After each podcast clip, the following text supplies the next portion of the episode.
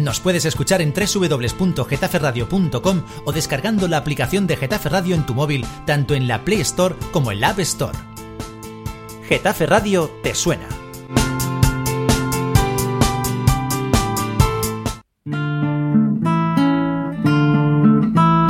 Quien a Toledo vaya para en Getafe, para en Getafe.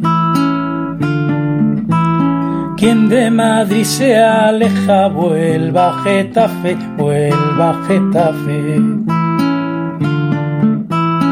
Mi Getafeña, aunque seas villana, serás mi dueña, serás mi dueña.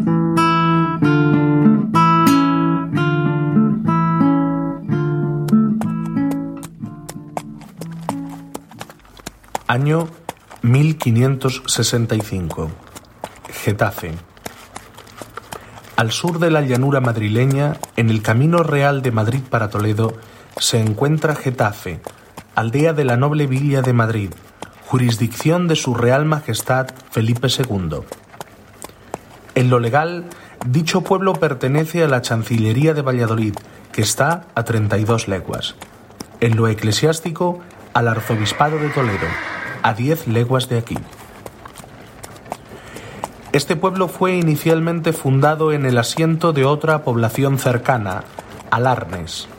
Pero como era sitio húmedo y enfermo, se vinieron algunos vecinos a hacer casa y ventas al camino real.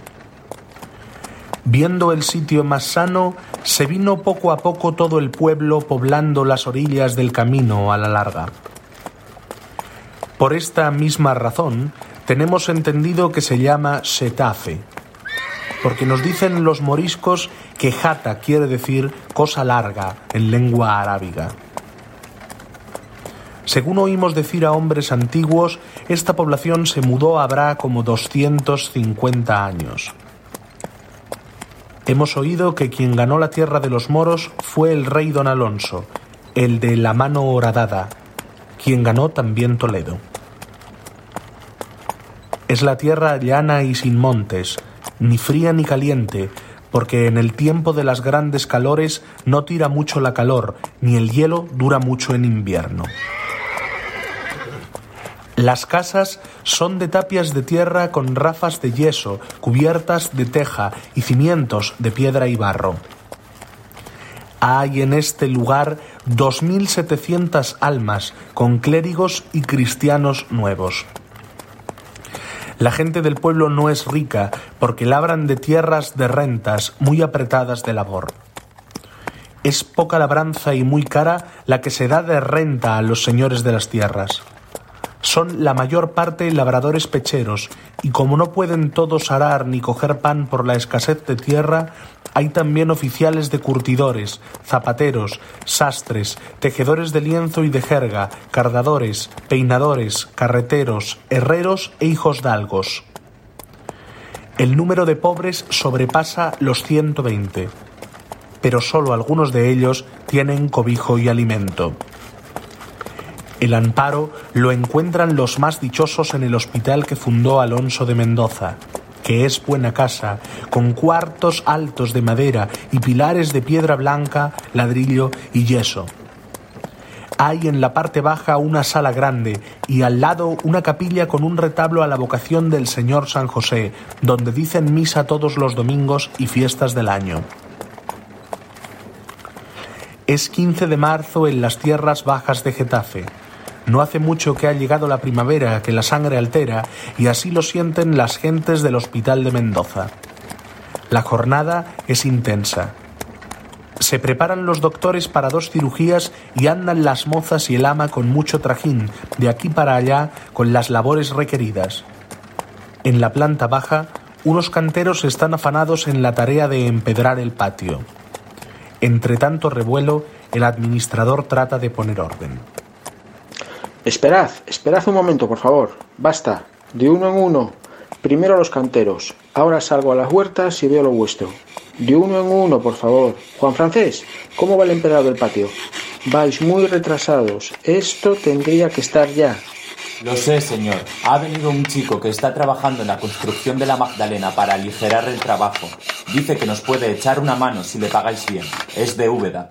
Sí, sí. Yo estoy dispuesto a trabajar todas las horas que haga falta. Bueno, bueno, vos poneos a ello ahora y luego hablamos a ver el salario. Ahora estoy ocupado. ¿A vos qué os ocurre, señora? Señor, yo sé que os debo la tierra arrendada del año pasado aún, pero las cosechas este año han sido terribles. Yo no tengo para comer, menos puedo daros el ducado del año pasado. ¿Y cómo quiere que pague el empedrado de este patio? Ay, y si quisiera hacer un zaquizamil de madera para guardar la ropa, o incluso una ventana con reja para ventilar bien y que no queden aquí los humores. No sé, dígame cómo lo hago. Señor, señor, de verdad que lo siento, pero es que la cosecha no da, no da. A ver ahora la temporada de fruta, pero hasta el verano no lo sabré. Ay, señor, perdonadme.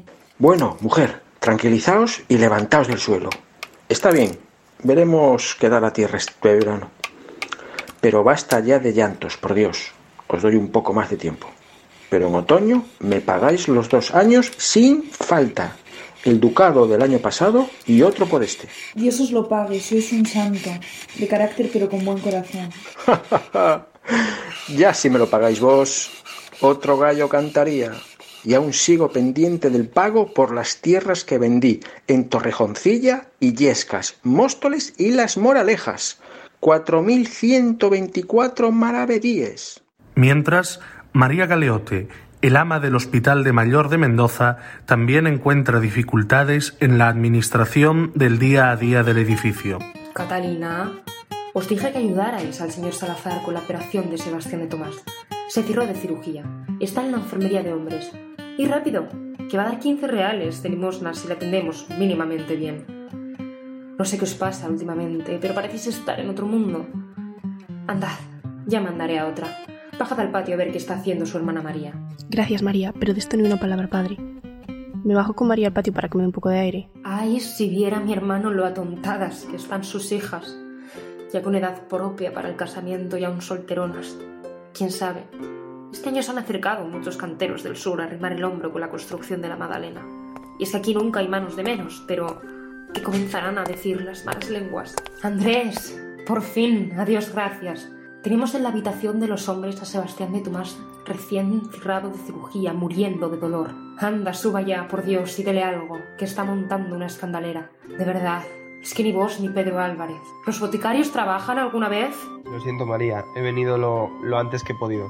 De verdad que no he podido venir antes. ¿Ha ventilado la habitación?